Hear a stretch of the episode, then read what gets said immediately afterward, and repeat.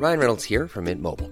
With the price of just about everything going up during inflation, we thought we'd bring our prices down.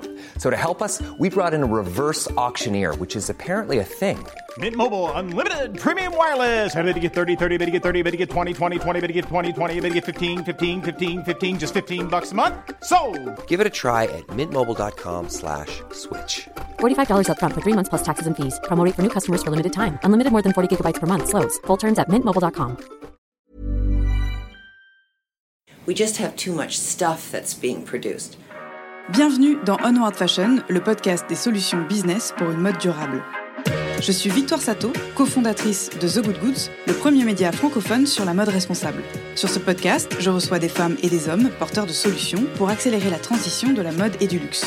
Outils tech, conseils de marques engagées ou en transformation, partage d'expertise, ce podcast est conçu comme une bibliothèque de solutions concrètes, centralisées et immédiatement disponibles pour guider l'industrie vers un développement durable. Je vous donne rendez-vous tous les 10 jours sur la plateforme d'écoute de votre choix. Vous abonner à la chaîne présente le double avantage d'être notifié à la sortie d'un épisode et de nous soutenir en un seul clic. Nous avons également une newsletter business mensuelle à laquelle vous pouvez vous inscrire sur thegoodgoods.fr. Bonne écoute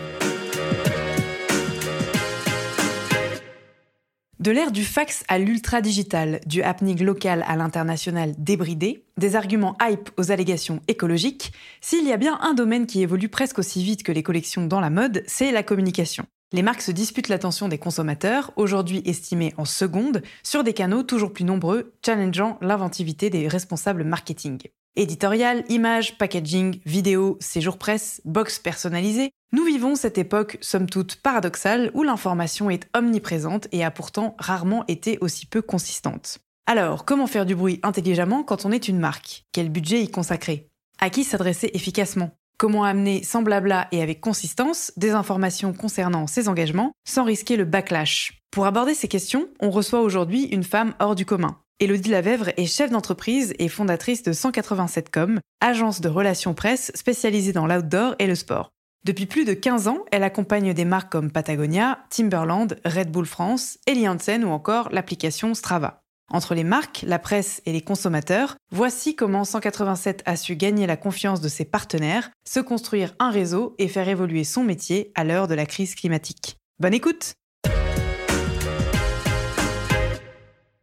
Salut Elodie. Salut Victoire. Je suis euh, hyper euh, émue et honorée de t'avoir à cette table aujourd'hui. Euh, déjà parce que je sais que tu vas nous raconter plein de choses passionnantes, aussi parce que ça fait un moment qu'on se connaît. Merci Maxime si tu nous entends, un coucou.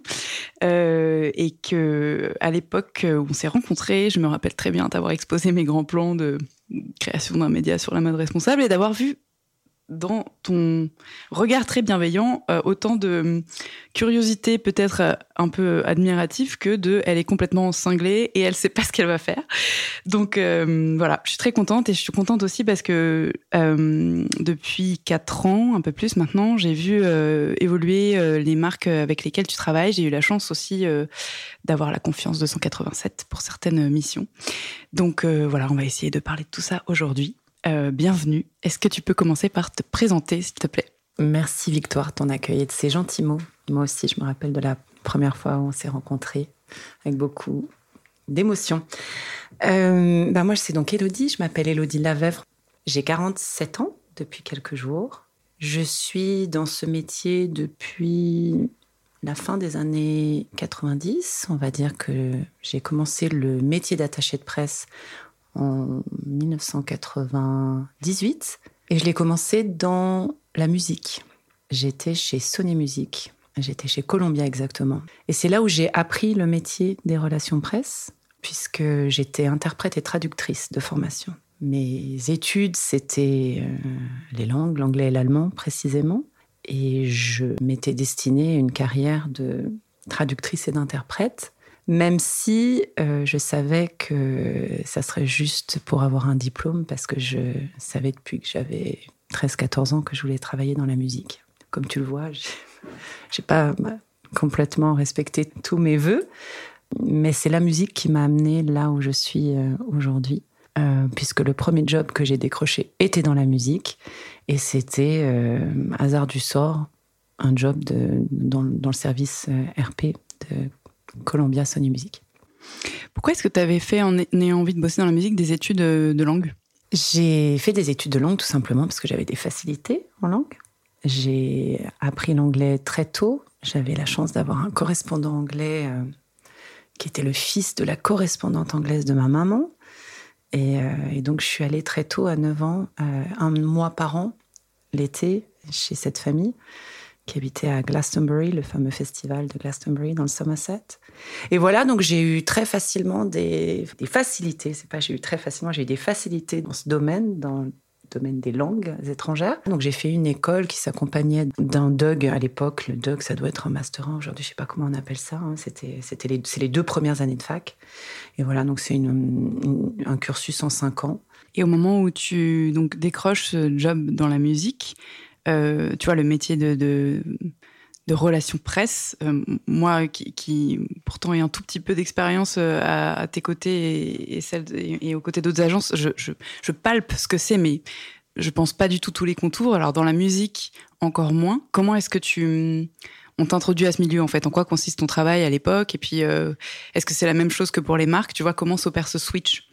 Honnêtement, Victoire, c'est pas un métier difficile. En fait, les contours du métier, c'est vrai que ça peut paraître un petit peu nébuleux, mais c'est pas un métier compliqué. Euh, les, ressorts de ce métier sont relativement simples. En fait, j'ai souvent l'habitude de dire que euh, on n'apprend pas à, devenir attaché de presse. On l'est un peu à la base. Alors, c'est vrai que ça nécessite quelques compétences qui s'acquièrent à l'école ou ailleurs mais c'est quand même un métier où les prédispositions naturelles humaines sont importantes. C'est un métier où l'entre-gens est capital, donc la curiosité de l'autre, l'aise avec l'autre est cruciale. Donc euh, si tu as ça déjà, tu es prédisposé à faire ce métier. Et après, c'est vrai, tu apprends, moi j'ai appris complètement sur le temps, hein, parce que c'est pas du tout euh, lors de ma formation, lors de mon cursus, qu'on m'a appris quoi que ce soit. Mais, euh, mais voilà, tu apprends des petits. Il n'y a, pas des milliards d'outils dans ce métier. Euh, si tu sais bien écrire, si encore une fois tu es à l'aise avec les autres, si tu es curieuse, si tu sais parler anglais, parce que dans notre métier, ça sert, tout dépend dans les, les, les milieux dans lesquels tu opères, mais l'anglais est important. Et si tu es organisé et que tu travailles rapidement, euh, surtout quand tu es en agence, on va dire que c'est la base. Ok, tu apprends les RP sur le tas dans le monde de la musique, euh, mais entre le monde de la musique et celui de l'outdoor, euh, il y a quand même un grand écart. Comment ça se passe? C'est un peu particulier. C'est euh, vraiment le hasard du sort. Je rêvais vraiment de bosser dans la musique. Et j'ai fait ça. J'ai donc accumulé tous mes stages. J'ai fait tout bien dans l'ordre. C'était aussi une période à l'époque. C'était les trois grosses glorieuses où tu envoyais un CV, tu avais du boulot. Et ça a duré un an et demi, cette expérience, ou deux ans, un an et demi ou deux ans chez Sony, mais ça n'a pas été simple. J'ai vu un petit peu le derrière du rideau. Hein. Alors ouais, je rencontrais des gens passionnants, des gens qui m'ont animé, euh, des gens qui m'ont émerveillé, des gens qui m'ont fait briller les yeux. En revanche, humainement, c'était un petit peu dur. Et j'étais euh, toute jeune, euh, j'avais pas tout à fait encore bien confiance en moi. Et on m'a un peu abîmée. Euh, on m'a fait perdre le peu de confiance que j'avais en moi. Et, et c'était pas simple de bosser. Et au bout de ouais, un an et demi ou deux ans, j'ai décidé de pas continuer parce qu'il en allait de ma santé mentale, très clairement, déjà à l'époque. Il y avait ces soucis-là, même peut-être un petit peu plus qu'aujourd'hui, mmh. je crois euh, parce qu'il y avait aucune considération, enfin pas beaucoup de considération en tout cas. Moi, on, m'empêchait de regarder les artistes dans les yeux quand je leur disais bonjour. On m'accusait de vol une fois tous les quatre jours. Enfin, c'était compliqué. C'était vraiment sur l'humain en plus. Euh, bon, après, je suis certainement tombée sur une personne pas top. Et j'ai décidé de faire un, gros virage. Je suis partie aux États-Unis pendant peut-être un été, un petit peu plus. Et en revenant, euh, c'est un enchaînement je vais essayer de faire très court, mais en gros, je me suis fait hold-upé dans la banque où j'avais rendez-vous en rentrant en France avec ma, ma conseillère de banque. Hold up, tu veux dire, c'est pas une figure, c'est vraiment. Non, je me suis fait hold upé. Au moment où j'étais là, il y a deux, deux types qui ont débarqué avec des, avec des gros fusils, qui étaient pas, en plus, qui étaient pas très très organisés. Ils étaient pas masqués, pas gantés, tout ça. Donc, on voit c'était un peu amateur. Et voilà, et ils ont, ils ont, ils ont pris un peu tout le monde en otage pour essayer de récupérer euh, le peu de liquide qu'il y avait euh, au guichet. Et voilà, donc ça a été assez traumatisant Euh, ça m'a fait un petit peu remettre en question euh, ma vie à Paris à l'époque, surtout que j'avais pas de taf. Euh, je rentrais des États-Unis et j'avais pas vraiment retrouvé de, boulot depuis Sony. Et puis voilà, une autre anecdote un peu triste personnelle a fait que je me suis retrouvée à Tonon-les-Bains pour les obsèques d'un ami qui travaillait en station. Et là, tous mes amis de l'époque m'ont demandé ce que j'avais prévu de faire et j'avais rien prévu de faire. Donc je suis partie faire une saison je suis partie faire une saison au ski et, euh, de fil en aiguille, bah, j'ai décroché un, poste d'attaché de, presse parce que moi, je voulais faire un truc qui me responsabilise pas, euh, vendeuse, euh, en tout cas où le soir, je puisse rentrer chez moi. Je sais pas, j'aurais pu être barmaid, j'aurais pu être composteuse de forfait, j'aurais adoré adoré ça, découvrir autre chose en fait euh, qu'un métier dans les bureaux. Mais bon, c'était visiblement pas pour moi. Les employeurs ne me faisaient pas forcément confiance là-dessus. Et pour cause, je pense qu'ils avaient raison. Euh, et puis finalement, voilà, l'office de tourisme embauché à l'époque pour remplacer une attachée de presse en partance et, et ils m'ont choisi moi. Donc à l'époque, c'était l'office du tourisme de la station dans laquelle tu étais. Et donc, euh, l'idée, c'était de faire rayonner euh, la station, attirer les clients. Euh. À l'époque, c'était la station de Tignes qui m'a accueilli, qui était une station en plein essor, qui était à fond sur le marketing sportif, enfin, qui se marketait comme ça en tout cas. C'était avant que la station accueille les X Games, cet événement international hyper influent dans l'univers des sports alternatifs. Mais il y avait déjà, au moment où je suis arrivée, il y avait déjà pas mal de, d'étapes de, franchies qui, qui Tignes était un petit peu à part dans l'univers de des stations de sport d'hiver. Et donc mon job, c'était à la fois de faire de la communication des RP tourisme, euh, c'est-à-dire de m'adresser à des journalistes et des pigistes dans l'univers du tourisme pour, pour, décrocher des papiers, des reportages sur la destination en tant que telle et tous ses services et tous ses produits. Et puis, de fil en aiguille, ça a un petit peu évolué dans des relations presse plus sport, puisqu'on a organisé les premiers championnats du monde de ski freeride, on a organisé euh, les premiers championnats d'Europe de pêche à la mouche. J'ai fait ça aussi, c'était génial, je me rappelle. Euh, tout comme on a accueilli euh, l'équipe de France de foot en stage d'oxygénation à Tignes. Voilà, donc c'était euh, c'était vraiment très très varié. Il y avait aussi de l'accompagnement d'athlètes. Donc voilà, c'est comme ça que je me suis j'ai commencé à me former mon réseau. Et donc là, à l'époque, on est en, quelle année? Est-ce qu'il y a déjà euh, la presse digitale ou c'est uniquement papier? J'avais pas prévu d'en parler, euh, Victoire. de ce temps où forcément il n'y a pas beaucoup de gens qui peuvent se reconnaître. Ouais, mais ça gage de ta légitimité et toi aussi, tu vois, quelque part, c'est. Ouais, mais euh, ouais, là, on parle vraiment d'un vieux temps. Euh, on parle d'un temps où je me rappelle avoir vu sur l'ordinateur les deux Twin Towers tomber au bureau. Euh, on parle d'un temps où il n'y avait pas de, il y avait pas tant Internet en mm. fait. un temps où on pouvait pas envoyer des photos, des photos par mail comme ça. On, on envoyait ce qu'on appelle des ectas. Donc, c'était des diapositives euh, avec une photo dessus. Et donc, les services photos se servaient de ces diapos. Euh, on parle de ce temps-là. Euh, voilà, et on envoyait des communiqués par fax. C'était, ça prenait une grosse partie de notre temps d'envoyer des communiqués par fax. Puis après, il y a eu le mass mailing par fax où c'était un petit peu automatisé. Et puis après, ouais, il y a eu, Internet. Moi, j'ai pas travaillé beaucoup sans Internet, mais j'ai quand même travaillé un peu. Et c'est intéressant parce que je pense que l'approche mixte, euh, même si aujourd'hui euh, euh, une majorité des contenus passent par Internet, est quand même hyper intéressante. la manière de travailler avec des journaux papier est pas la même. Tu as peut-être une proximité qui est différente aussi quand tu connais des journalistes qui travaillent pour des, la PQR, enfin, oui, papier ou digital d'ailleurs, mais j'imagine que c'est quelque part un savoir-faire qui est de la valeur. Bah, à vrai dire, que ce soit hier, aujourd'hui, les gens avec qui on travaille, nos interlocuteurs, on les connaît a priori, surtout quand on est une agence spécialisée euh, comme on l'est. Et hier, on faisait plus de la communication de masse, où tu envoyais un communiqué qui devait plaire à tout le monde, parce que déjà que c'était compliqué d'en envoyer 1500 à la suite par fax. Mais, euh, mais il y avait quand même du sur-mesure. Enfin, tout le monde n'était pas traité à la même enseigne. Et aujourd'hui, le sur-mesure est un peu roi. Et, euh, et c'est d'ailleurs ce qui, ce qui, rend notre métier très intéressant. Et forcément, Internet a révolutionné notre, notre métier, mais pas que. Euh, L'évolution des médias a vraiment changé notre métier. Donc comment euh, finalement, qu'est-ce qui fait que tu ne tu restes pas à Tignes euh, qu'est-ce qui fait que tu finis par repartir à Paris et, et décides de travailler euh, pour toi?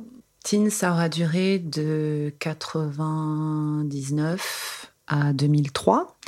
En 2003, moi, j'avais fait le tour. Et puis, tu sais, les stations de ski, c'est pas mal régi par la politique, hein, notamment enfin, nos structures, les offices de, tourisme, c'est pas mal euh, dépendant des évolutions politiques. Donc voilà, il y avait un changement de mer à cette époque. Je trouvais que c'était peut-être le bon moment pour euh, faire autre chose. Et puis tu sais, vivre à 2100 mètres d'altitude à l'année, c'est un peu compliqué. L'accès à la culture est compliqué notamment, mais pas que. Euh, même si j'avais beaucoup de vacances, c'était top. En 2003, j'ai décidé de partir. Je suis allée dans une agence à Lyon qui s'appelle Claire de Lune, qui m'a aussi beaucoup, beaucoup, beaucoup appris, qui est une agence, une grosse, grosse agence aujourd'hui spécialisée principalement dans le food, la gastro, le vin et un peu le tourisme. Euh, ils sont bien nombreux aujourd'hui, ils sont plus de 30. C'est une grosse agence de communication généraliste. Et euh, voilà, et à l'époque, euh, c'était très RP. J'avais été en charge de développer toute la partie tourisme d'hiver, événements sportifs, etc. Et ça a duré trois ans. C'était un, super bon souvenir. C'est à ce moment-là qu'on peut dire que j'ai vraiment commencé à forger mon réseau. On reviendra certainement dessus euh, un petit peu plus tard dans la conversation, mais c'est là où j'ai vraiment commencé à sceller les bases de mon réseau. Pour mes 30 ans, euh, donc en 2006, euh, j'ai été recrutée par le salon Who's Next, qui est un, salon professionnel de mode que je crois que tu connais bien puisqu'ils sont pas très loin géographiquement. Et, voilà, je me suis occupée des RP pour ce salon et ensuite pour le salon première classe. Ça a duré deux ans, de 2006 à 2008. Et en 2008, il se trouve que j'ai des, des, gens de mon ancienne vie, ben, de ce fameux réseau que j'avais commencé à constituer euh, avant Who's Next, qui sont venus taper à ma porte, qui me disent Ah, tu serais pas mis à ton compte depuis deux ans qu'on n'a plus trop de nouvelles. Euh, on vient soit de lancer une marque euh, de ski, on vient d'intégrer un service marketing d'une grosse marque d'outdoor, tatati tatata. Et c'est vrai que ça m'a donné des ailes. J'avais pas vraiment la l'ambition, ni l'idée, ni, euh, ni le rêve de me mettre à mon compte un jour. Je suis quelqu'un qui a une grosse, grosse, grosse puissance de travail. J'aime bosser. Je crois que ça fait partie des choses que j'aime le plus au monde. C'est bête, mais euh, moi, pour moi, la valeur travail est extrêmement importante. Elle me nourrit beaucoup. Et, voilà, et j'avais envie de. Je, m'ennuyais un petit peu, je t'avoue, euh, parce qu'il n'y avait pas beaucoup de salons. Donc c'était génial pendant les périodes de salon, mais entre, je m'ennuyais un petit peu. Et donc, euh, donc voilà, c'est un peu mis le verre dans la pomme, cette histoire de, de qu'est-ce que tu fais maintenant, tu voudrais pas bien travailler avec nous. Il se trouve que ça ne s'est pas fait avec aucun d'eux, mais que j'avais déjà posé les jalons. Mmh. J'avais entre autres déjà dit à mon employeur que j'allais partir. Euh, et cet employeur m'a fait confiance et m'a dit bah, si tu pars, on te suit. Et en plus, on te confie d'autres projets euh, qui étaient en cours à cette époque. Les clients sont arrivés les uns après les autres et vraiment très spécifiquement dans cet univers du sport, de l'outdoor, plus après de la tech. Euh, mais voilà, et ça, c'était qu'une question de, réseau.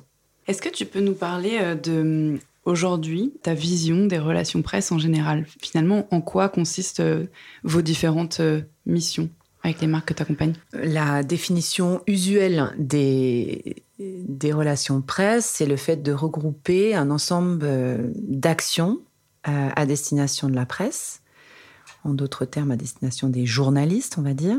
Et depuis une dizaine d'années, euh, les influenceurs se sont un petit peu euh, ajoutés dans le but de, de, promouvoir une entreprise et ses produits.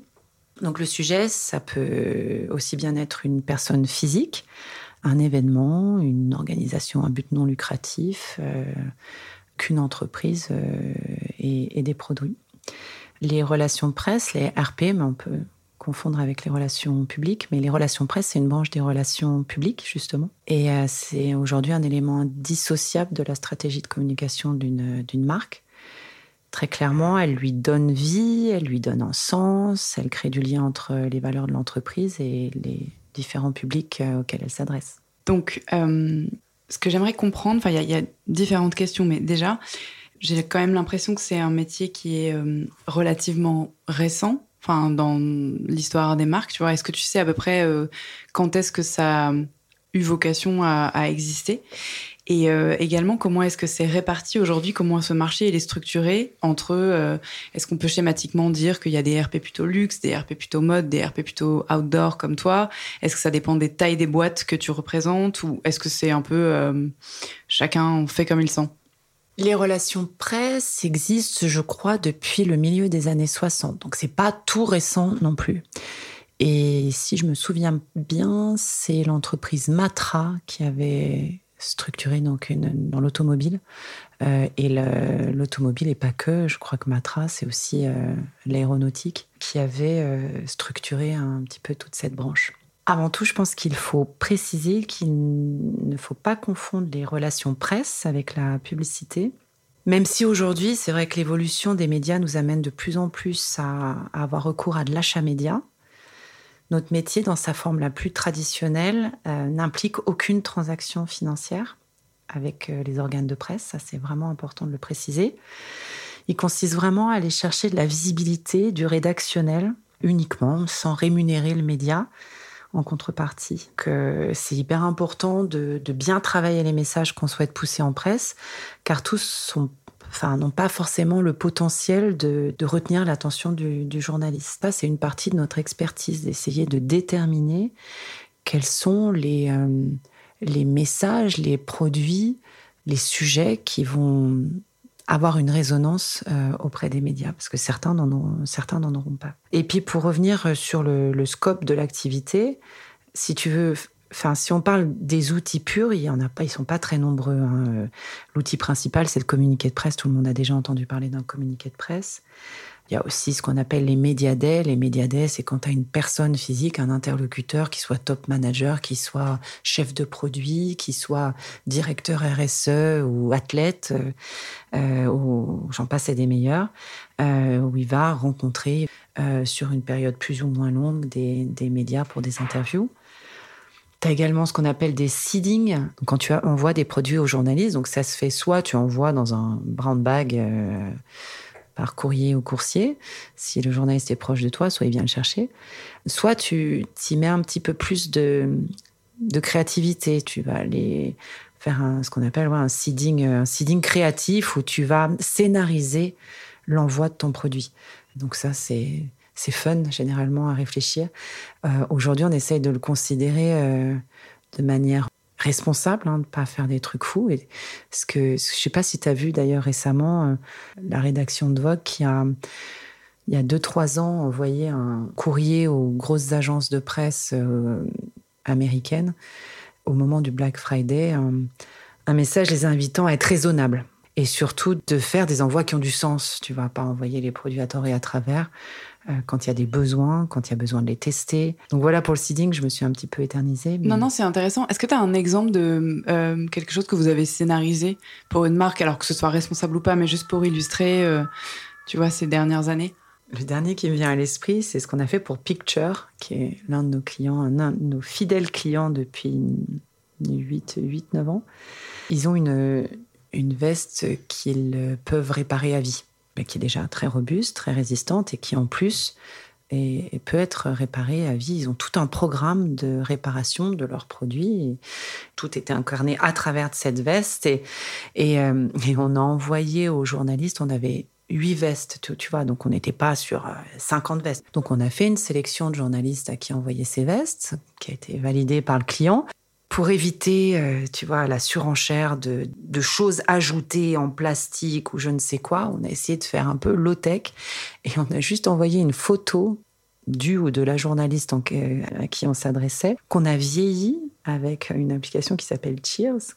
Et je ne sais plus quel mot on a mis. On a mis, bah, a priori, quand tu ressembleras à ça, tu auras toujours ta veste et elle, n'aura pas vieilli ou un truc comme ça. Bon, c'était, on avait mis les formes pour pas choquer et pour que ça soit plein de bienveillance. Certains, certains, on avait été un petit peu, euh, qu'on connaît bien, on savait qu'ils seraient mm, tout à fait réceptifs à ce type d'humour. Donc, euh, donc on a fait des petits clins d'œil un petit peu plus marrants. Mais pour d'autres, voilà, on a été, notamment pour les femmes qu'on a, qu'on a signé, on voulait pas que ça soit mal interprété parce que ça peut, T'es pas toujours contente de te voir avec 20 ans, 20 ans de plus.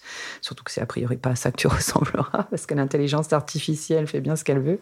Euh, ça a bien marché. Donc voilà, c'était attirer l'attention du journaliste au moment où il reçoit ce produit pour que ça soit pas un, produit parmi tant d'autres. Essayer de faire passer le message euh, dans le scénario, tu vois, le, message principal qu'on a envie de faire passer, et si possible retenir l'attention de manière rigolote et, de faire en sorte qu'on se rappelle de, ton action. Et alors, dans quelle mesure euh, vous attendez des retombées quand vous faites ce genre de move, et notamment quand il y a une dotation? Parce que c'est une question que je me suis souvent posée euh, au point de, et en premier lieu avec vous, de, vous, dire et de répéter que nous, on n'accepte pas les dotations en amont parce qu'on ne peut pas s'engager à écrire sur les produits et qu'en plus c'est souvent des choses dont on n'a pas besoin, bien que je comprenne la démarche. Je me suis retrouvée une fois dans une situation où euh, une agence euh, m'avait proposé de choisir une crème dont je m'étais dit ok je vais l'utiliser et qui m'avait traqué des mois plus tard en, exigeant que j'écrive une ligne sur la marque en question. Il se trouve que la crème en plus avait tourné au bout de deux semaines et que le produit, je, pouvais difficilement en vendre les mérites. Donc c'était hyper euh, compliqué comme situation. Est-ce que tu vois, c'est un accord tacite de la même manière que quand tu l'envoies à une personnalité d'influence, euh, tu t'attends à ce qu'il y ait des retours ou est-ce que tu pars du principe qu'ils sont maîtres de ce qu'ils racontent? Est-ce que rien n'est établi? C'est là où c'est essentiel de vraiment connaître euh, ton fichier, les journalistes avec lesquels tu travailles. C'est très stratégique ce genre de placement de produits. Généralement, et même la majorité du temps, on s'adresse à des gens, on sait exactement ce qu'ils vont faire derrière. Parce qu'ils ont la place de le faire. Quand je dis la place, ils ont les colonnes. Et nous, on travaille beaucoup avec la presse spécialisée qui teste des produits et qui produisent des, ce qu'on appelle des reviews, des tests mhm. de produits euh, qui figurent dans leurs colonnes. Donc, c'est principalement ces gens-là qu'on va cibler en premier lieu pour qu'ils euh, fassent un retour d'expérience suite à l'utilisation du produit. Euh, donc on sait déjà, avant même de les avoir euh, sollicités, avant même de leur avoir envoyé le produit, qu'ils ont un espace mm. pour se faire écho du, produit. Maintenant, on n'est pas du tout maître de ce qu'ils vont écrire. On est bien d'accord que ce n'est, encore une fois, c'est pas de la publicité, on n'achète pas cet espace, donc on n'a rien à dire. Si l'expérience n'est pas bonne, eh ben elle n'est pas bonne. Mm, mm.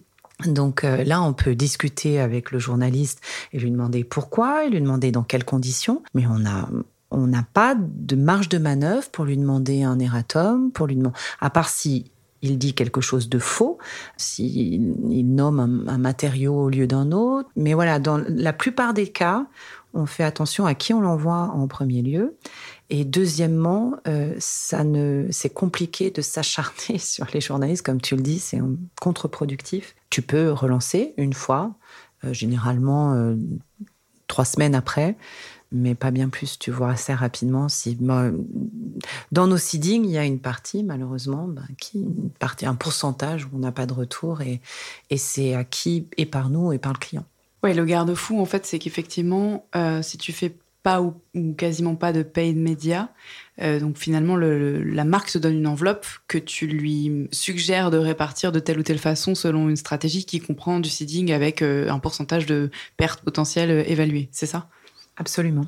Et alors, euh, en termes d'accompagnement euh, événementiel, parce que ça, j'ai l'impression que c'est quand même quelque chose que vous faites, c'est peut-être lié au milieu de l'outdoor, mais est-ce que dans ta partie euh, RP, tu es force de proposition, tu vois, sur la stratégie de conquête de marché, par exemple, wholesale ou retail, typiquement, puisque tu, tu fais pas que de la com pour le B2C, j'imagine aussi pour le B2B.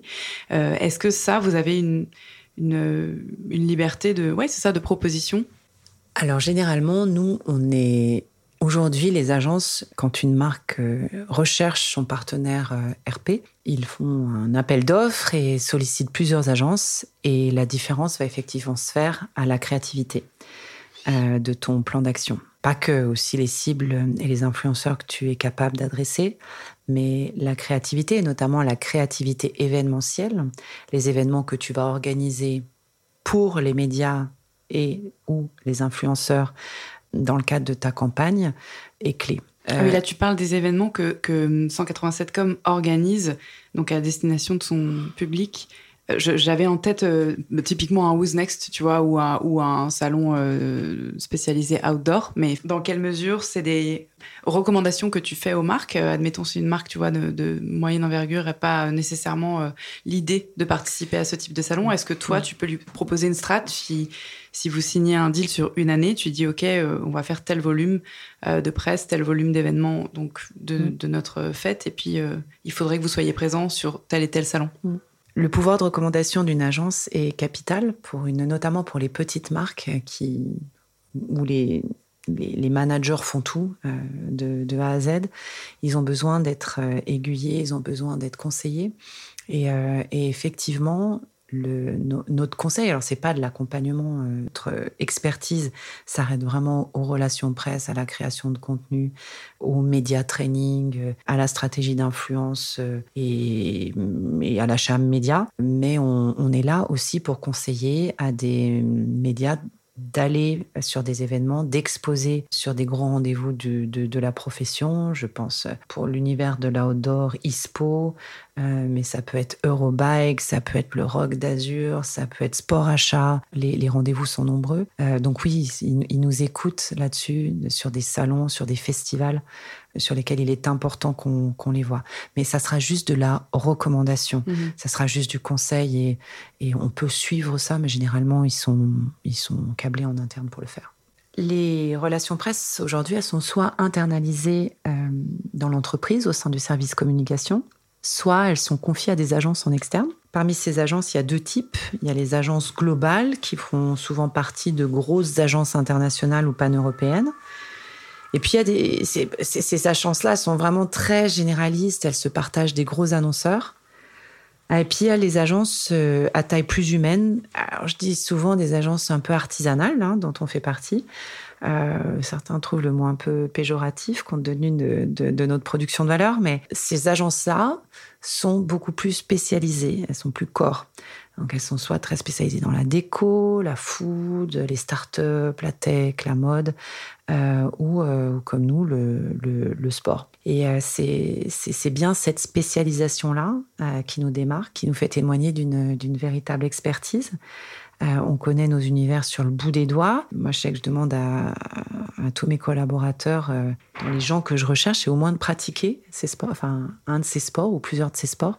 Euh, je préfère ça à l'expérience dans le métier parce que je pars du principe que si tu n'as pas d'affinité avec cet univers-là, a priori, tu seras pas vraiment compétent dans l'agence. Comme je te disais tout à l'heure, c'est un métier qui s'apprend, qui peut s'apprendre sur le tas et sur le tard. Voilà, le fait de connaître nos univers sur le bout des doigts, ben, de fait, on a aussi des relations beaucoup plus proches avec les journalistes et les influenceurs qui se rattachent à ces univers. Et puis après, pour, pour, pour terminer, à côté des, des, services en interne, des grosses agences, des petites agences, des grosses agences généralistes, des petites agences spécialisées, comme dans chaque métier, il y a des freelances. L'agence travaille avec trois freelances en plus des, huit salariés. Et puis après, comment ça structure? Ben ouais, on parlait de toutes les spécialités. Tu as des agences de presse mode, tu as des agences de presse déco. Euh, on a tous notre spécialité.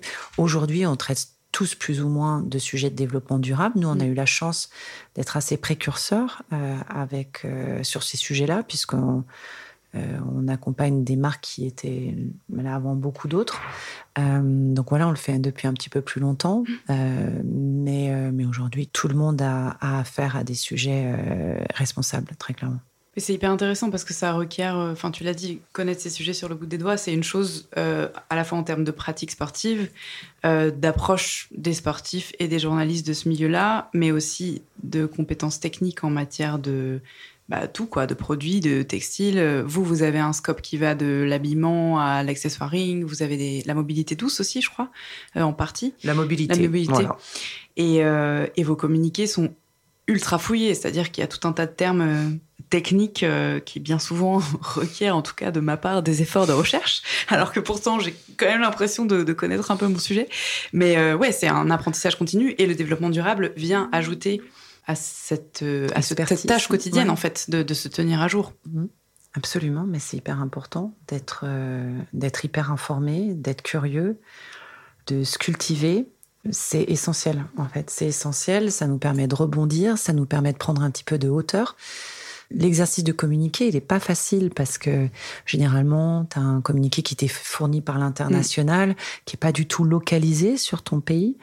Et si t'as enfin, il faut, il faut, quand même se mettre à la place du journaliste qui reçoit, je sais pas, peut-être une centaine de communiqués par jour, si ce n'est plus. Et, euh, et donc, il faut essayer de sortir du lot, bah déjà avec une jolie présentation, et puis essayer dès le départ d'attirer l'œil et de, et de poser une problématique générale, tu vois, de pas, de pas partir du principe que le journaliste que tu as en face de toi sait de quoi tu vas lui parler, Mm.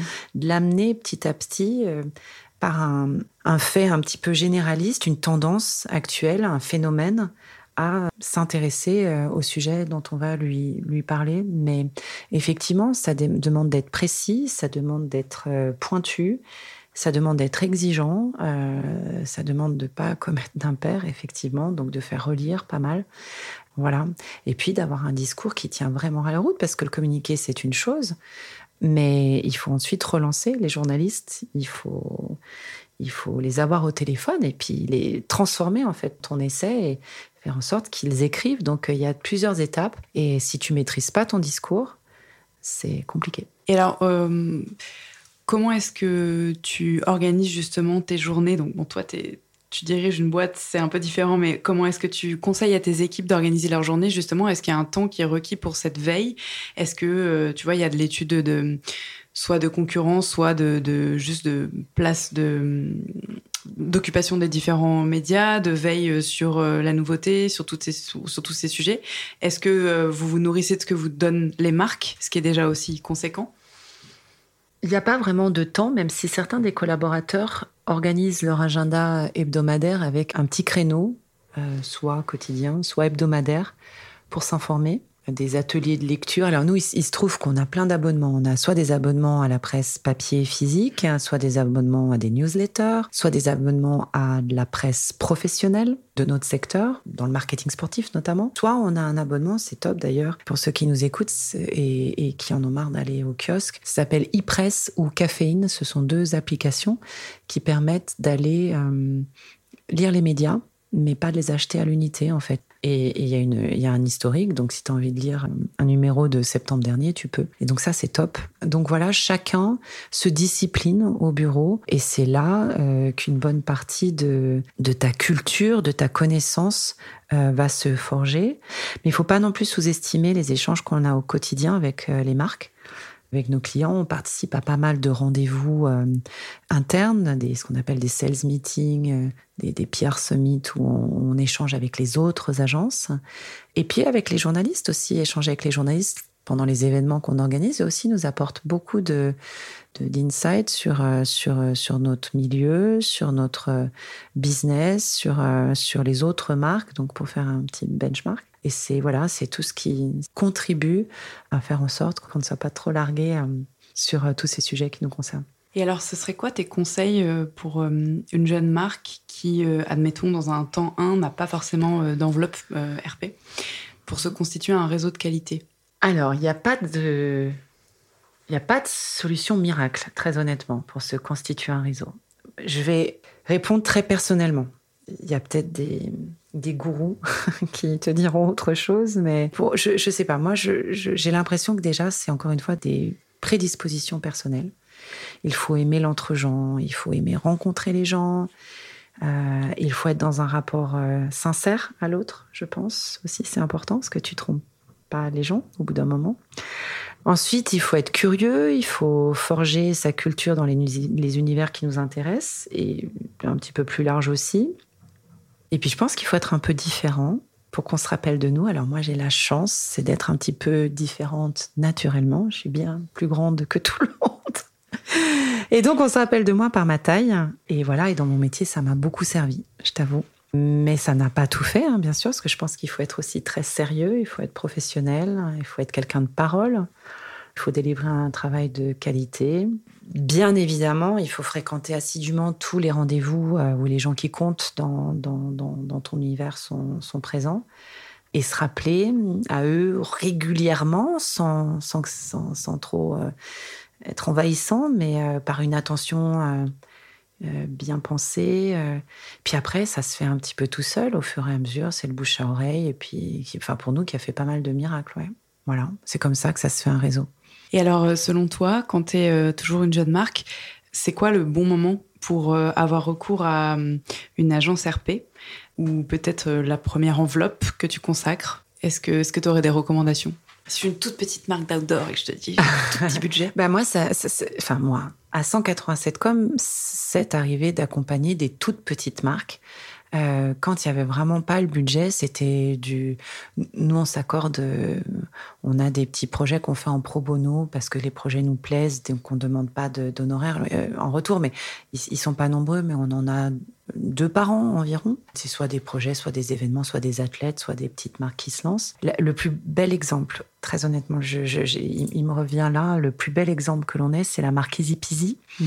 Euh, aujourd'hui, elle, est, elle, est, elle, a, elle a un bon pied dans, dans, dans le sport. Hein. Au départ, c'était une marque vraiment lifestyle et j'ai rencontré les trois fondateurs qui sortaient de leurs études au moment où je les ai rencontrés il y a plus de dix ans.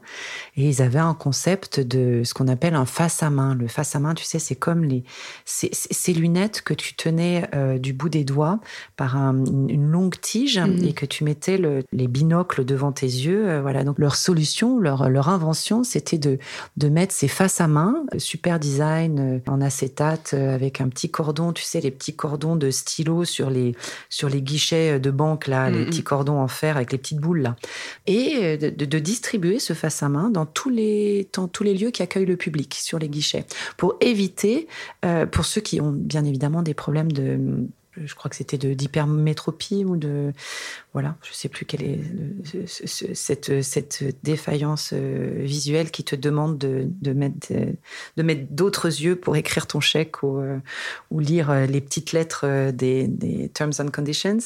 mais voilà, et, et c'était c'était leur c'était leur invention, mais ils n'avaient pas les moyens et donc on avait passé plusieurs après-midi ensemble, deux ou trois, où je leur avais expliqué comment faire un communiqué de presse. Ils étaient ultra motivés et, euh, ultra disposés à travailler, travailler, tout faire pour lancer euh, leur, concept. je, leur, ai donné les petits outils pour faire un communiqué de presse, je leur ai donné un fichier, parce que moi j'ai accès à des fichiers de journalistes qu'on achète, enfin, c'est des abonnements qu'on souscrit à l'année, et puis je leur ai donné un petit peu les clés quand une fois que le, fichier est là, que le communiqué est là, qu'il faut que, tout est mis en page, que c'est prêt à partir et que ça part, qu'est-ce qu'il faut faire après pour que ça transforme?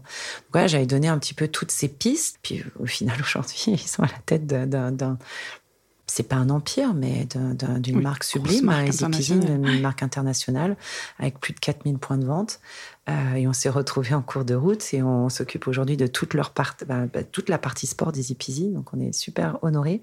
Mais euh, voilà, donc soit tu demandes des conseils dans ton entourage euh, à des professionnels de la communication qui vont te donner des petits trucs. Donc ça, c'est le premier conseil. Si tu as un petit budget, et il n'y a pas de petit budget, on peut faire, on peut faire quelque chose avec tout. Euh, avec tout type de budget. Alors après, ça sera peut-être pas dans la durée, euh, mais en revanche, on peut faire euh, à partir de 700, 800, 800 euros, tu peux, tu peux faire un communiqué de presse, mettre un fichier, etc. Donc, donc voilà, tu fais déjà un communiqué de presse. Si tu es une marque de mode, peut-être un petit lookbook où tu mets toutes tes silhouettes. En début de lookbook, si tu pouvais replacer un petit peu quelles sont tes valeurs, un petit manifeste de qui tu es, où mm. tu veux aller, ouais, qu'est-ce qui te meut dans la vie, quelles sont les valeurs qui te, qui te font bouger, et voilà, et quel est le sens de tout ça? Et puis après, bah voilà, avoir un fichier pour l'envoyer. Encore une fois, plus tu seras créative sur les réseaux sociaux, plus tu seras créative dans les points de vente où tu distribues, plus, plus, tu auras de, succès, ouais. Effectivement, je me rappelle de Flo, Florian Paluel qui racontait euh, qu'au début de Picture, effectivement, c'était la sympathie des, des, trois fondateurs et puis leur euh, approche un peu euh, audacieuse euh, dans les stations, je crois, pour euh, vendre leurs produits, qui a fait que petit à petit, euh, ils se sont fait une réputation et qu'ils ont commencé à être vendus de plus en plus. Donc je retiens raison d'être qui vaut le coup, sincérité et créativité pour ceux qui nous écoutent et qui lancent leur marque. Alors, tu nous as dit que tu étais en freelance et après tu nous as dit que tu avais 8 personnes en CDI. Donc comment t'es passé de ton activité de free à l'agence 187com Pourquoi tu l'as créée? Alors à vrai dire, j'ai jamais véritablement été en freelance. Je me suis tout de suite montée en société. D'accord. Euh, j'ai jamais été auto-entrepreneuse. C'était un souhait. Quand tu te lances, quand tu fais le choix de ne plus travailler pour un employeur, tu te poses la question est-ce que je me monte en indépendante, en free, Ou est-ce que je monte une société? Moi, mon projet, c'était, euh, je sais pas pourquoi, hein, parce que je, te dis, je, ne l'avais jamais réfléchi véritablement. C'était pas une vocation du tout que d'être entrepreneuse, euh, mais je le voyais pas différemment parce que je crois que c'est difficile pour moi de travailler seule et que l'une des valeurs qui m'anime, c'est la transmission, la valeur travail, comme je disais tout à l'heure, mais voilà, moi, ce qui était important, c'était vraiment de se transmettre. Donc, si, pour transmettre, il faut avoir une équipe autour de soi. Donc très rapidement, euh, en lançant 187 com, c'était le projet, c'était d'être, de ne pas être seul. Et pour cause, Lucille, qui est aujourd'hui euh, associée à, l'agence, est là depuis, euh, ben, depuis six mois après la création de l'agence, donc depuis septembre ou octobre 2008. Et donc les premières marques avec lesquelles vous avez bossé, c'est alors on a commencé, comme je te disais tout à l'heure, avec cet organisateur de salons, WSN Développement, qui, euh, qui est aujourd'hui organisateur des salons Who's Next et Première Classe, salon de mode et d'habillement et salon d'accessoires de mode. Très rapidement, c'est Mizuno, l'équipementier multidisciplinaire japonais, qui a frappé à notre porte. Et ça, je le dois à une personne qui s'appelle Catherine Norse, qui a une grosse et belle agence de relations presse, hein, qui est, d'aucuns pourraient dire, notre concurrente aujourd'hui. Et c'est le cas puisqu'on est souvent sur euh, les mêmes appels d'offres. Mais une personne euh, que j'admire euh, immensément et qui m'a clairement mis le pied à l'étrier en invitant Mizuno à se rapprocher de nous parce qu'à l'époque, elle ne pouvait pas prendre euh, cette marque pour je ne sais quelle raison, peut-être euh, des raisons de concurrence au sein de son agence ou parce qu'elle avait peut-être pas à ce moment-là les ressources pour s'en occuper. Donc euh, ça a été la première marque avec laquelle on a travaillé. Très rapidement après, c'est Red Bull France qui venait de s'installer en France en juin, quasiment en même temps que nous. Donc je dirais que c'est Quelques mois après, Red Bull France a fait appel à nous pour de la distribution de, vidéos. Euh, et ça, c'était une relation qui venait de, l'époque de Tignes où tu les avais rencontrés sur des events? C'était des, c'était relation de relation. D'accord. Relation de relation. Euh, relation d'un ami qui m'est très cher et qui a été producteur de, et qui est producteur de vidéos dans l'univers euh, dans, ces univers de sport alternatif et donc euh, qui, qui nous a mis entre les pattes de cette incroyable marque euh, et avec laquelle ça continue d'ailleurs toujours. Hein, et qui a dû euh, quintupler de volume depuis que vous bossez bah, ensemble. C'était déjà, c'était, déjà une belle, belle et hmm. grosse marque, hein, parce qu'ils sont arrivés en France sur le tard, ils étaient déjà bien installés à, l'étranger.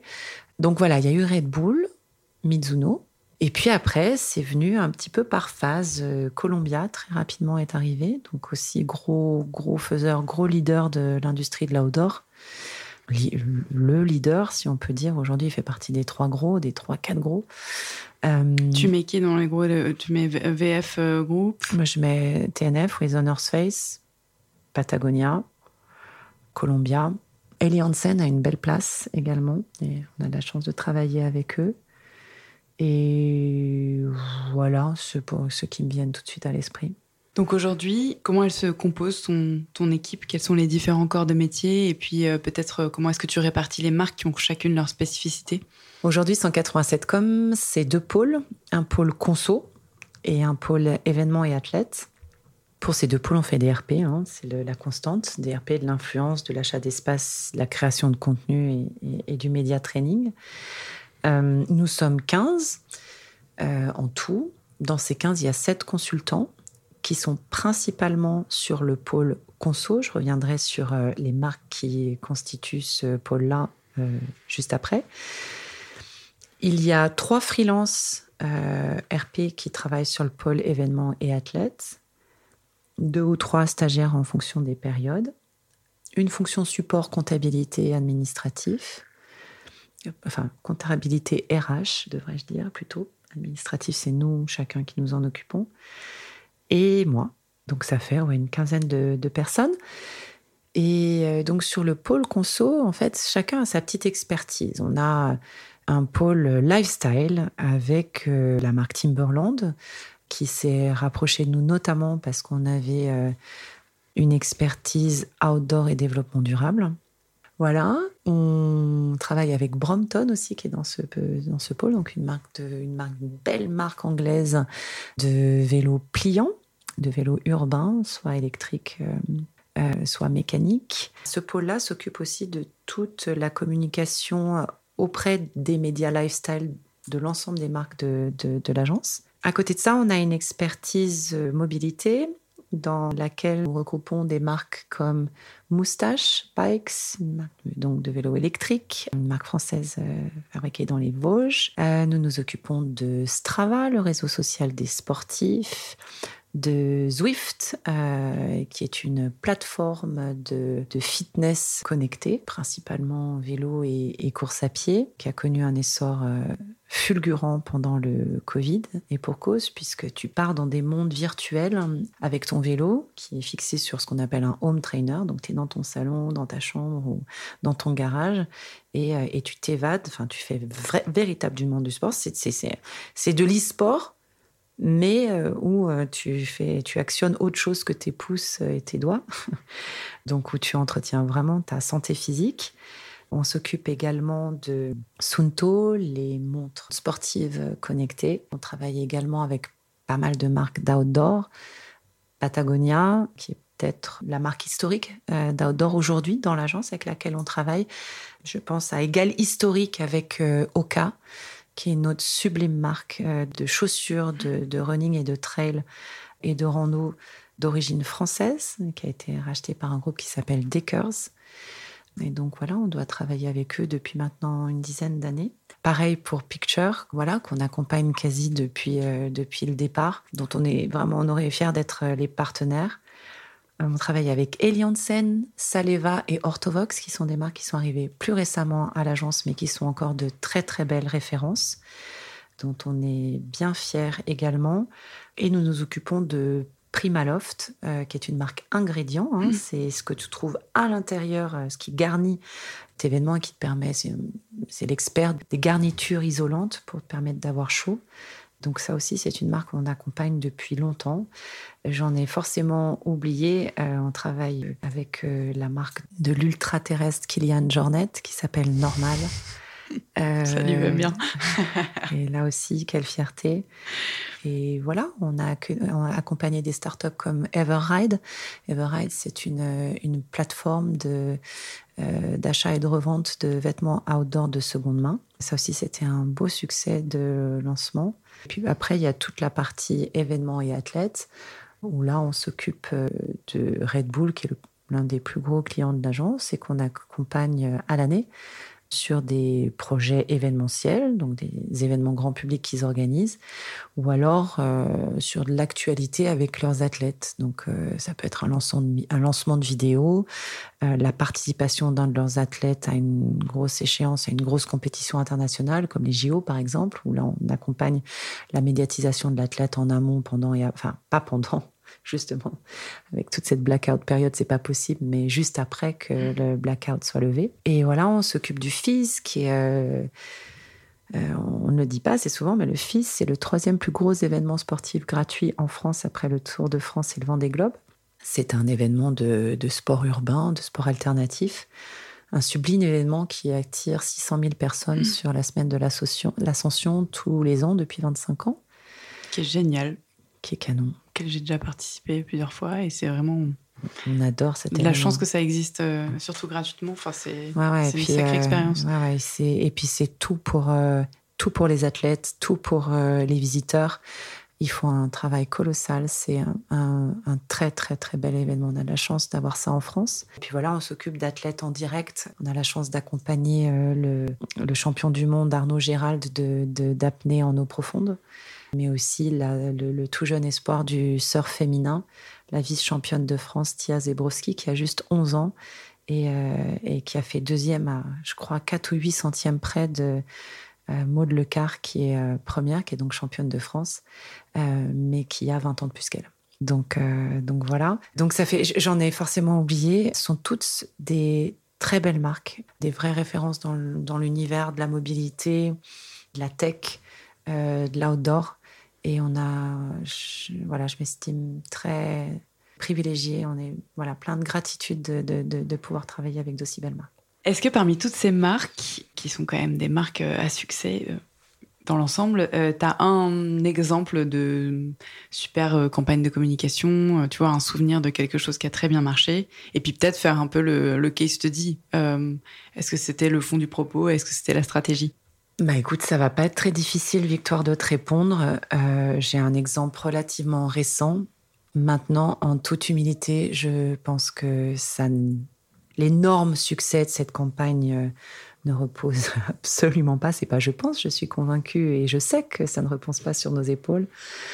Il s'agit de l'annonce euh, d'Yvon Chouinard, le fondateur de la marque Patagonia, de léguer son entreprise euh, à la planète, à des organisations euh, de protection de, la planète, qui remonte à quelques mois, hein, à 2022, euh, et qui est incontestablement la campagne, en tout cas l'histoire, le sujet qui aura déclenché le plus de retombées presse, mm. tout client confondu, à l'agence 187 Com ces derniers mois, incontestablement. Mais tu vois, notre, euh, notre intervention sur euh, cette campagne s'est limitée en amont à proposer une exclusivité à un média français.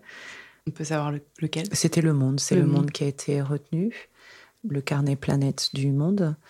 Euh, donc c'était juste de proposer ce sujet en, embargo avant hmm. le avant le, le, lancement, et ensuite de diffuser un communiqué de presse et un manifeste qui avait été euh, rédigé par Yvon Chouinard, une lettre à l'ensemble des médias, et puis après gérer, euh, bah, gérer les questions, gérer les demandes. Euh, mais en gros, voilà, ça s'est répandu comme une traînée de poudre. Il n'y a pas eu grand-chose à faire d'autre que de fournir les, les, les assets, les, les visuels si on avait besoin, les communiquer si on nous le demandait, et voilà. Ouais, mais comme quoi c'est intéressant parce que ça, ça appuie le fait que ce qui fonctionne est aussi organique. Vous vous, vous permettez d'être un peu le, le, kick-off vers euh, un vaste réseau euh, et vous avez une crédibilité. Enfin, évidemment, il y a des avantages, mais ça veut aussi dire qu'une marque finalement qui est un peu vide de sens ou euh, qui a pas de propos convaincants, en particulier eu égard à sa responsabilité aujourd'hui, je pense, bah, ça doit être compliqué à accompagner. Ça t'est déjà arrivé de, refuser d'accompagner des marques? Oui, et on a ce luxe aujourd'hui. C'est juste parce qu'on n'était pas forcément inspiré par elles, parce qu'on n'était pas forcément en phase avec euh, leur discours, leur positionnement, leurs produits, leurs valeurs. Ou alors parce qu'on ne trouve pas justement les aspérités. Mm. Euh, euh, on a eu été approché par des marques de tech qui il n'y a aucun produit différenciant, tout est produit en Chine, il n'y a aucune histoire autour, il y a... c'est dur, dur, dur. Et après, on part du principe que normalement, c'est possible de faire des relations presse sur tout.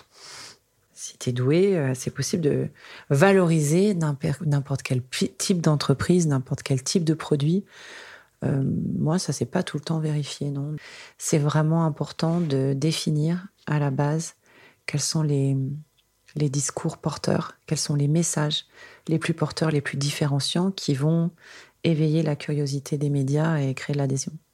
Est-ce que ça vous est déjà arrivé d'avoir euh, un backlash sur un sujet ou sur une marque euh, qui, euh, notamment, enfin, à l'ère des réseaux sociaux et sur un mauvais tweet, sur un malentendu, se prend un revers? Et si oui, ou même sinon d'ailleurs, mais comment est-ce que tu conseillerais de gérer ça?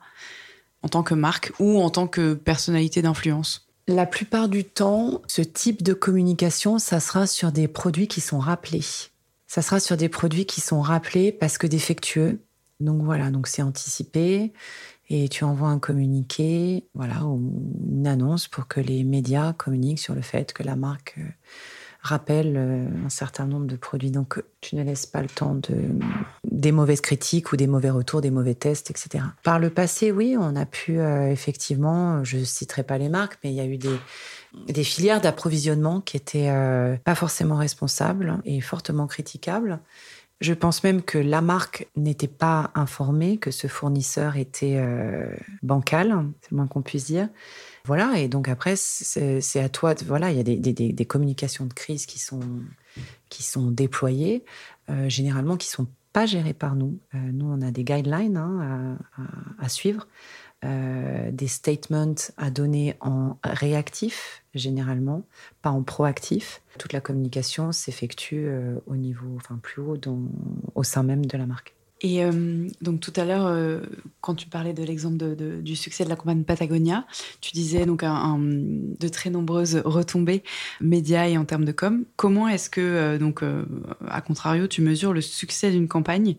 Tu vois, est-ce que vous avez des métriques? Est-ce que vous faites, est-ce que vous avez des obligations de résultats et de rapports aux marques? Comment est-ce que tu évalues finalement ce succès même pour vous? Ça, effectivement, c'est quelque chose qui a pas mal changé ces dernières années il y a, il y a 10 ans, 15 ans, 20 ans, les métriques, les, indicateurs de performance étaient principalement autour de l'équivalence publicitaire des médias dans lesquels tu décrochais des retombées. Alors, je sais pas, par exemple, tu décrochais une demi-page dans euh, Le Parisien, euh, une interview d'un top manager. Ou, eh ben, l'équivalent en publicité euh, de cette demi-page s'étend en brut euh, donc voilà, c'est la valeur de ta retombée. Voilà ce, que tu, voilà ce que tu aurais dû investir si jamais tu avais acheté cet espace euh, dans, dans ce média.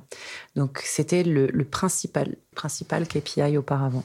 Aujourd'hui, il est complètement faussé cet indicateur. Pourquoi? Parce qu'on sait très bien que une page qui est annoncée à, je sais pas, 15 000 euros la page, elle est rarement vendue à ce prix. Donc forcément, ça, ça trompe un petit peu euh, les, métriques. L'audience, le reach, euh, mais qui peut, euh, qui peut se donner pour un média traditionnel. Hein, ça sera son lectorat ou son tirage, à voir comment tu t'accordes avec le client. Si tu bases ton KPI sur le lectorat, qui est forcément plus gros que le tirage, puisqu'on part du principe qu'un média, je crois, est lu deux fois et demi en moyenne, deux fois et demi à six fois en fonction du média. Euh, passe de main en main, ou alors c'est son nombre de visiteurs euh, uniques par mois. Donc voilà, c'est l'audience qui va être euh, l'indicateur clé principal.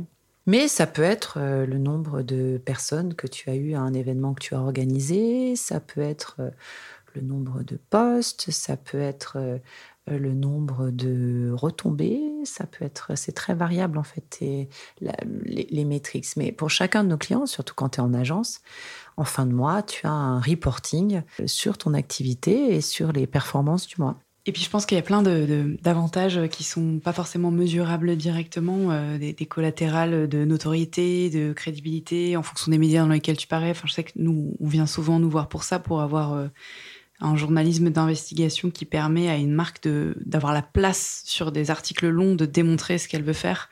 Et créer du euh, référencement c'est, je pense, ouais, effectivement que c'est hum, que tout n'est pas mesurable. Euh, Surtout que nous, on a beaucoup de mal à évaluer l'impact de nos, de nos retombées.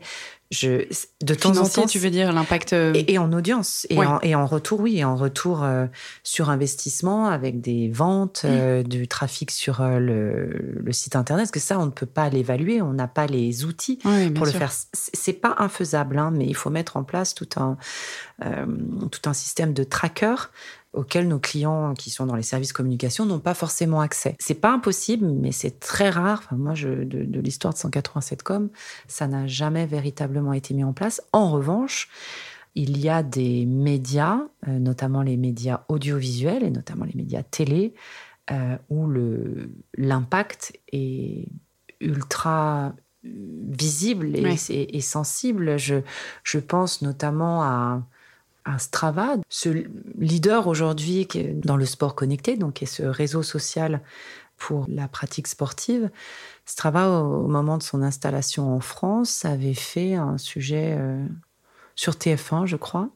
Et le lendemain, euh, les US, par l'intermédiaire de notre client en France, euh, nous font dire que ne faut pas qu'on s'inquiète si on a des retours de la part des journalistes parce qu'il y a eu un bug dans la nuit qu'ils n'ont pas du tout encore repéré euh, l'origine de ce bug, mais qu'ils ont eu tant de milliers de nouveaux abonnements, euh, de nouvelles applications dans la nuit, euh, qui sont sûrs que ça vient d'un bug, mais, mais que l'application marche très bien, mais que c'est pas normal qu'il y ait eu autant dans la nuit. voilà. Et en fait, on a fait le, on a fait le rapprochement, c'est qu'il y avait eu un sujet sur TF1 la veille, Hmm. qui savait déclencher Le tout un tas avait de- craqué. Voilà, il n'avait pas craqué parce que l'application n'avait pas sauté, euh, mais il y avait eu énormément de. enfin, ça leur avait paru louche, donc ils avaient mis ça sur le compte d'un bug. Euh, il y avait eu un nombre d'abonnements colossal euh, suite à cette, à cette diffusion. Donc aujourd'hui, on est encore en mesure de dire que, que la télé, c'est un vecteur de notoriété immense. Est-ce qu'on peut faire un petit exercice euh, pratique Euh, Admettons que je sois une marque euh, de d'envergure moyenne, je sais pas, je dis n'importe quoi, je fais 10 millions de- d'euros de chiffre d'affaires, je vends des produits outdoor et je te donne une enveloppe de euh, 100 000 euros pour l'année 2023. Comment est-ce que tu la répartirais? J'imagine que c'est un peu comme placer son, son, son argent, euh, faut pas mettre tous ses œufs dans le même panier. Qu'est-ce que c'est, euh, selon toi, la bonne stratégie de, de répartition? Je pense que tout le monde te donnera une réponse différente. Aujourd'hui, il est incontournable de réserver une partie de ce montant à l'achat. Pas forcément à l'achat d'espace avec de la publicité traditionnelle, mais à la création de contenu, de la co-création de contenu avec des médias. Je pense que c'est vraiment très important.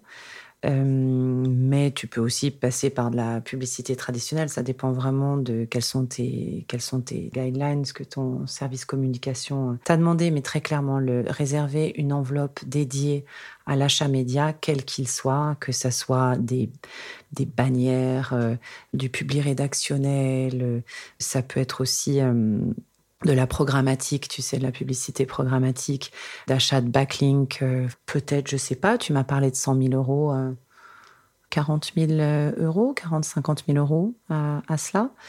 Et euh, le reste, tu feras des relations presse en sachant que les relations presse, bah, il faut que tu payes une, une partie du service, donc euh, que tu réserves une partie de ces 50 000 euros au service, à la matière grise. Donc après, soit en passant par une agence, euh, soit en faisant appel à un freelance, soit en embauchant quelqu'un en interne, mais a priori avec ce budget, c'est compliqué. Et le reste, donc je sais pas, peut-être 30 000 euros aux relations presse, et puis 20 000 euros, tous les frais qui vont être euh, enclenchés par la mise en place de, de ta campagne. Donc, euh, dans ta campagne, il y aura peut-être un petit événement presse. Il y a aussi le, le- donc l'événement presse. Il va falloir louer une salle, euh, réserver un traiteur, euh, envoyer des gens tester un produit en station peut-être. Mhm. Donc tout ce qui est billets de train, hébergement, etc. Et puis il, peut, il y a aussi tous les frais. Qui sont induits par la mission, comme euh, faire un abonnement, enfin souscrire un abonnement à Cision, qui est l'outil qui te permet de monitorer tous les médias et de remonter toutes les coupures avec euh, où il y a une occurrence avec ta marque. Donc tout ce qu'on appelle des alertes. hein. Donc euh, tel jour tu reçois un papier du Monde, euh, une pige radio euh, sur euh, sur France Inter, et puis deux trois postes influenceurs. Puis le lendemain tu recevras un passage télé. Voilà. Mais ça nous on le fait pas. Ça prend trop trop trop de temps. Donc on passe par un, organe, mais il y en a plein d'autres. Nous il s'appelle Cision en l'occurrence, mais t'as Kantar Média. Donc voilà comment je ferais malheureusement dans ce budget de 100 000 euros, j'aurais peu de recours pour de la création de contenu pur. Ça, on en fait un petit peu. On le fait notamment pour Fujifilm, qui est un de nos, clients historiques. Je n'ai pas mentionné tout à l'heure parce que c'est très particulier euh, ce qu'on fait avec eux. Et effectivement, on, on les aide à, à aller mettre un pied dans cet univers euh, du sport et du sport alternatif notamment qu'ils convoitent parce que leurs boîtiers sont vraiment faits pour ça, pour, pour shooter de l'image en action rapide. Et voilà, aujourd'hui, ils étaient plus dans le cinéma et ils cherchent à aller préempter ce- cet univers du sport. Et donc, à travers de la création de contenu, avec notamment des athlètes dont on s'occupe, des, des- contenus courts, euh, ultra créatifs et inspirants, sponsorisés par la marque, on arrive petit à petit à, faire, euh, à, donner de la crédibilité, de la légitimité à cette marque dans l'univers de, de- du sport. Mais ça, malheureusement, ce sont d'autres budgets. Et sur un budget de 100 000 euros, comme tu me l'as confié, je, voilà, ça sera, on va dire, moite-moite. Moite, euh, moite pub, moitié RP et les frais qui en découlent.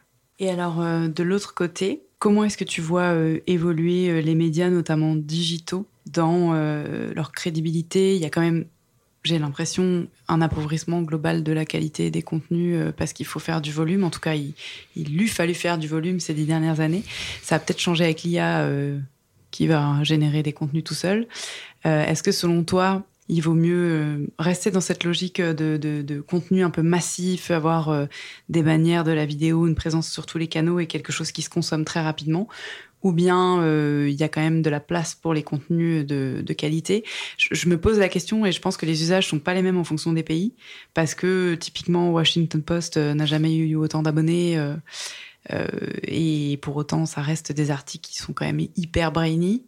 Euh, mais il y a aussi euh, de plus en plus de, médias très cheap qui ne génèrent pas eux-mêmes des contenus et qui ont plus de pubs qu'autre chose. Donc, c'est quoi ton, ta vision de l'évolution de ce marché? Très clairement, on est dans une période de transformation complexe qui implique pour les médias de, sacrés challenges. Je suis plutôt euh, optimiste, même si on est en plein dans, dans, cette transition. Hein. Donc effectivement, les médias se cherchent. Tu as nommé, euh, tu as cité le Washington Post, comme on pourrait euh, citer le New York Times également, qui a vraiment réussi sa transition digitale.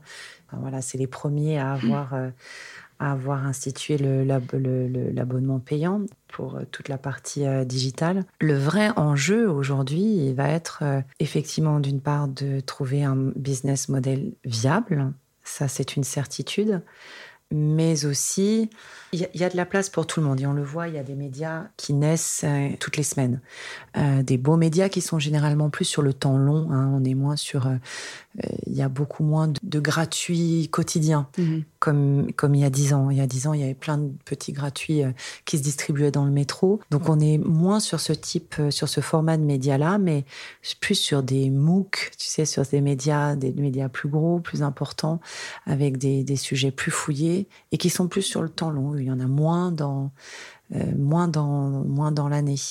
Euh, je pense notamment à Incorpore Sano, euh, qui est un gros livre, qui est plutôt mode, mais qui se veut aussi conscient, mais pas que. Là, on a un nouveau magazine qui vient de se créer qui s'appelle Beau, par une partie de l'équipe rédactionnelle de l'ancien Grazia. Donc, il y a des nouveaux médias, il y en a tout le temps. La, question, c'est comment faire pour pas non plus euh, épuiser le journaliste? Parce que le journaliste aujourd'hui il est journaliste photographe créateur de contenu euh, directeur de pub euh, il produit pour le print pour pour le, web et il a des exigences il faut qu'il ne prenne que les annonceurs etc donc ça réduit un petit peu le, prisme et bien évidemment, sans se déplacer, il n'a plus le temps, euh, donc il ne peut pas aller, euh, s'il fait un papier sur l'île Maurice ou euh, le nouvel hôtel, je ne sais quoi, ben, il faudra qu'il le fasse de Paris parce qu'il n'a pas le temps d'y aller. Donc c'est sûr que ça complique un petit peu les choses et ça fait que de temps en temps, le contenu, il n'est pas de la valeur du contenu d'avant où on avait le temps. Donc voilà, c'est ça qu'il faut réinventer, c'est pas impossible. Moi, j'ai confiance pour notre métier parce qu'il faudra toujours des intermédiaires entre ces médias nouveaux, quels qu'ils soient. Tu vois, aujourd'hui, on travaille beaucoup euh, de fait avec les médias sociaux, les médias sociaux, pas les réseaux sociaux, mais les médias sociaux, tous ces médias qui n'existent que sur les réseaux sociaux. Et ces gens-là aussi, ils ont besoin qu'on leur remonte des, euh, des, idées de sujets qui ont de la valeur, parce qu'ils n'ont pas les yeux de partout. Donc on travaille beaucoup avec ces médias-là. C'est une manière déjà différente, très différente de travailler avec tout le monde. On est beaucoup plus sur le sur-mesure. On travaille avec des budgets, ce qu'on ne faisait pas avant. Avant, c'était vraiment de l'édito pur. Aujourd'hui, est-ce que selon toi, c'est indispensable quand on est une marque d'avoir euh, recours à une agence euh, RP et, euh, et, ce serait quoi les, les avantages imparables? Alors après, d'avoir une agence RP, je ne sais pas, mais d'avoir quelqu'un qui s'occupe un petit peu de, de, de RP, c'est important. Ouais. On disait que les relations presse ont pour vocation de conférer à l'entreprise davantage de légitimité par une parole extérieure indépendante. Donc aujourd'hui, elles sont un atout quand même véritablement indispensable pour se faire connaître et accroître sa, notoriété. Euh, encore une fois, on peut commencer euh, tout petit et, garder quand même des bonnes ambitions. Euh, il faut juste avoir les bonnes idées et, être, voilà, être au beau moment. Il faut prendre le temps avec les relations presse. Il faut vraiment prendre le temps parce qu'avant d'arriver jusqu'à l'article ou, au poste ou, à la diffusion télé ou, au passage radio, c'est long. C'est long, il faut avoir écrit, pitché, passer du temps avec le média, que le média ait rédigé, qu'il t'ait demandé tous les, tous les assets pour, pour pouvoir parler de ton sujet, les photos, etc. Et ça se fait pas du jour au lendemain. Donc euh, c'est plutôt ça, c'est avoir le temps euh, de le faire et avoir les. Quand je dis les moyens, c'est les moyens humains, pas tant les moyens financiers. Ça demande du temps et même si tu demandes à une freelance qui est dans tes prix ou une agence qui est dans tes prix au départ, si tu penses que tu, en tant qu'entrepreneur et qui lance ta marque, si tu ne penses que tu ne vas pas avoir le temps de t'occuper de cette personne et que tu penses qu'elle va faire tout elle-même, c'est un vœu pieux. Mm. Euh, il faudra que tu l'alimentes régulièrement en infos, en contenu, en nouveautés, euh, en actu, enfin en tout. Et il n'y a que comme ça que cette personne pourra travailler correctement. Nous allons passer à la partie plus inspirationnelle. D'abord, je voudrais commencer avec euh, votre avis sur le Gorpcore, si vous en avez un. Je n'ai pas vraiment d'avis sur le Gorpcore. C'est une tendance qui est hyper intéressante et forcément qui, a servi pas mal de marques, même si euh, l'adoption par un public qui n'est pas euh, le public cible et, la niche de consommateurs, enfin la niche, le, bastion de consommateurs de certaines marques, de temps en temps, c'est un petit peu euh, compliqué de gérer et d'adresser cette cible-là qu'on connaît un petit peu moins bien. Donc, pour revenir, moi, j'ai pas vraiment d'avis. Moi, je pense que est, c'est pas qu'on est sur la fin, mais elle n'est pas nouvelle. Hein. 4-5 ans maintenant que cette tendance existe. Nous, c'est encore une fois, c'est pas c'est pas le public qu'on adresse. Euh, le, public des corp corps, donc pour faire court, hein, c'est ceux qui s'habillent avec des vêtements techniques euh, à la ville. Nous, notre cible, c'est ceux qui pratiquent vraiment les sports. Donc ceux qui sont en parois, ceux qui sont dans les couloirs de montagne, euh, ceux qui grimpent vers les sommets, ceux qui roulent, ceux qui pêchent. C'est eux les personnes qu'on adresse en priorité et on le fait à travers les médias que ces gens-là lisent. Voilà, donc euh, certaines marques que je ne citerai pas nous interdisent euh, d'aller vers la mode. Ou si on le fait, on le fait avec un discours technique ou en mettant en avant les, euh, engagements de, la marque. Les produits que nos clients vendent sont des produits avant tout techniques qui ont cette fin-là. Voilà. D'accord, donc si je comprends bien, à l'origine, c'était pas de la volonté des marques de vouloir euh, avoir un positionnement plus mode et de lancer cette tendance. C'est, ça s'est fait comme ça, euh, sans, sans contrôle? Bah, je pense que comme beaucoup de tendances de mode, euh, ça s'est fait de manière complètement naturelle. On est sur des vêtements techniques, durables, résistants qui euh, permettent euh, de vivre une vie euh, par tout temps avec tous les obstacles qu'elle rencontre. Voilà, donc forcément, large public peut potentiellement être intéressé par ce type ça que ça autant, de produits. Mais les marques, ce ne sont pas, tu sais, chaque fois qu'on nous expose des des go-to-market, des plans marketing, euh, on nous expose les différentes cibles de la marque. Et je peux te garantir, en tout cas, des quelques marques que je t'ai citées, euh, il n'y en a aucune pour laquelle la cible urbaine est la cible prioritaire. Ça ne veut pas dire qu'elle n'en fait pas partie, mais elle sera en cible tertiaire. Euh, voilà. Est-ce que vous avez un livre, un site ou une référence culturelle à nous partager? J'ai deux livres un peu promo pour les clients, mais, mais tellement inspirant. Le premier, c'est un, business responsable de Vincent Stanley, qui est le bras droit de Yvon Chouinard, qui euh, explique comment entreprendre euh, de manière consciente. Et le deuxième, qui est plus ancien, qui s'appelle Let My People Go Surfing, qui est le livre écrit par euh, Yvon Chouinard, le fondateur de Patagonia, et qui est extrêmement inspirant aussi sur la manière euh, dont conduire les affaires. Donc on va dire que c'est deux bons livres de chevet quand on est entrepreneur et qu'on a envie de, de, faire les choses correctement. J'avais, euh, en termes de... Alors c'est pas inspirant, mais c'est euh, cultivant. J'ai découvert un podcast sur Deezer qui s'appelle Guerre de business ou Guerre des business, dont le journaliste est Lomil Guillot, qui a été pas mal dans la presse euh, lifestyle, mode, je crois. Enfin, j'ai le souvenir en tout cas d'avoir traité avec lui. Euh, il était euh, un, journaliste assez connu. Et voilà, et, notamment ils viennent de faire des, podcasts intéressants sur Nike Adidas, la guerre Nike Adidas, sur les parallèles entre, Patagonia et The North Face. Enfin, voilà, j'ai écouté ça récemment et j'ai bien aimé. Et est-ce qu'il y a quelqu'un que vous aimeriez entendre dans ce podcast? Je pensais à une personne qui n'est pas véritablement dans la mode, qui est accompagnée par une, par une marque, un équipementier, euh, mais qui, elle, n'est pas du tout dans la mode, puisque son métier, c'est glaciologue, et qui a des choses euh, assez intéressantes à partager sur ce qu'elle constate de son évolution euh, sur les glaciers, sur les calottes glaciaires à longueur d'année. Donc elle s'appelle Heidi Sevestre. Elle est basée à Annecy, mais elle euh, crapahute euh, sur tous les glaciers du monde et elle fait des, prélèvements qui mènent à des analyses. Un autre que je trouve, euh, que j'ai rencontré, que j'avais trouvé très inspirant, il s'appelle Ben Lecomte. Alors lui, il nous a bien alerté sur les microplastiques dans les océans. Ben Lecomte, c'est un nageur longue distance. Il est français d'origine, habitant au Texas depuis de nombreuses années.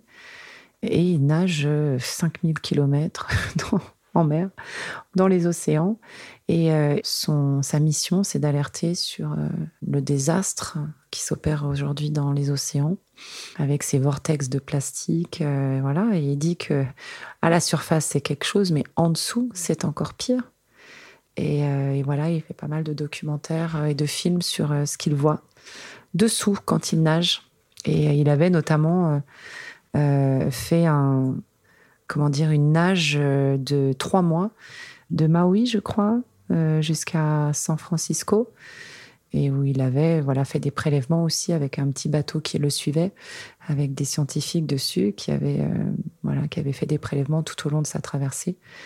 Et lui avait ramené notamment une série photo qui était affligeante forcément. Et voilà Merci. Et est-ce qu'il y a une rencontre qui a permis de changer votre vie professionnelle ou vous a aidé dans votre parcours? Plusieurs, plusieurs rencontres m'ont permis d'avancer. Et heureusement, j'espère que c'est, enfin, je pense que c'est comme ça pour tout le monde.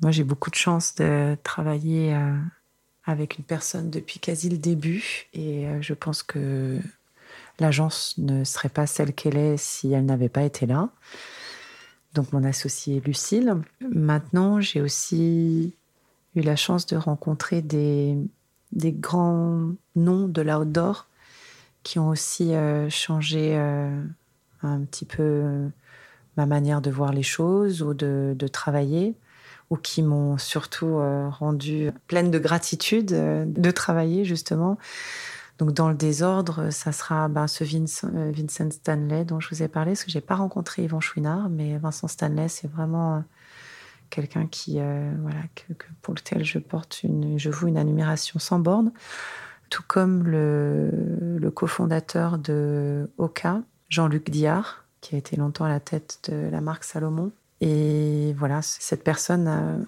révolutionner l'univers du running euh, avec une chaussure euh, qui bouleversait tous les standards de, course à pied. À l'époque, surtout, on était vraiment sur euh, le minimalisme en running. On courait carrément barefoot et barefoot. Et, et, lui, il est arrivé avec une semelle ultra compensée qui accompagne vraiment ta foulée avec ses associés. Et voilà, cet homme-là aussi m'a beaucoup inspiré.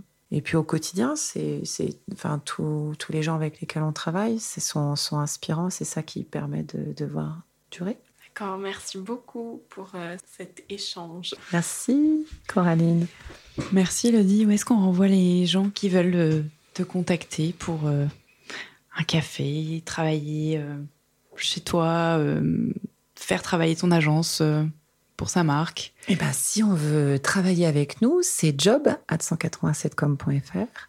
Job au singulier. Job au singulier. On met tout dans les notes de l'épisode. Voilà. Et si on veut euh, faire appel au service de 187com, ça sera hey, H-E-Y, 187 en chiffres, com.fr. Voilà. Génial. Et, Et puis, on a toutes les coordonnées sur notre site, 187com.fr. Donc, un appel, c'est bien aussi. Super, merci beaucoup pour euh, toutes ces, pour cet échange et tous ces insights sur euh, la profession. J'espère que On continuera à travailler longtemps ensemble. Merci. Merci pour votre écoute. Si vous êtes encore là, c'est peut-être que vous avez appris des choses et apprécié cet épisode. La meilleure façon de nous le faire savoir, c'est de partager ce podcast sur vos réseaux, par email ou de bouche à oreille, et de laisser un commentaire iTunes 5 étoiles, ainsi que de vous abonner à la chaîne sur la plateforme d'écoute de votre choix.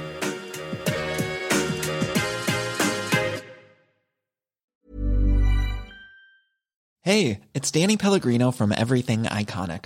Ready to upgrade your style game without blowing your budget? Check out Quince. They've got all the good stuff shirts and polos, activewear, and fine leather goods, all at 50 to 80% less than other high end brands. And the best part? They're all about safe, ethical, and responsible manufacturing.